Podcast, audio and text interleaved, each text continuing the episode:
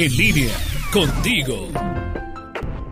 Hola, con el gusto y placer de saludarte como siempre, Lulú de Medina. Hoy quiero que reflexionemos juntos sobre el saber agradecer, el ser agradecido.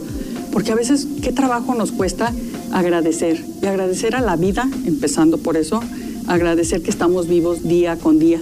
Y nos cuesta mucho trabajo esperando a que suceda algo extraordinario o que suceda algo especial para poder dar las gracias. Y no, no necesitamos que suceda eso extraordinario que a veces estamos esperando para poder ser agradecidos.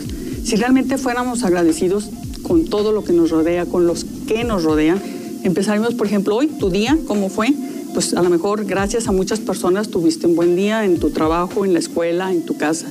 Entonces, pues ¿por qué no empezar a ser agradecidos? Nunca es tarde para empezar a agradecer. Aparte, el agradecimiento crea alegría, felicidad, gozo. Y fíjate, es una palabra a veces tan pequeña, tan corta y tan significativa. Gracias. ¿Y qué significa? Tanto, tanto. A veces para una persona es importante que voltees y le digas un gracias, que puedes a lo mejor cambiarle la vida a esa persona por esa pequeña palabra que diste. Yo te invito a que hagas de formar parte de ti esa palabra y esa actitud de vida, ser la actitud siempre el ser agradecido. Nunca es tarde, empieza por hacerlo.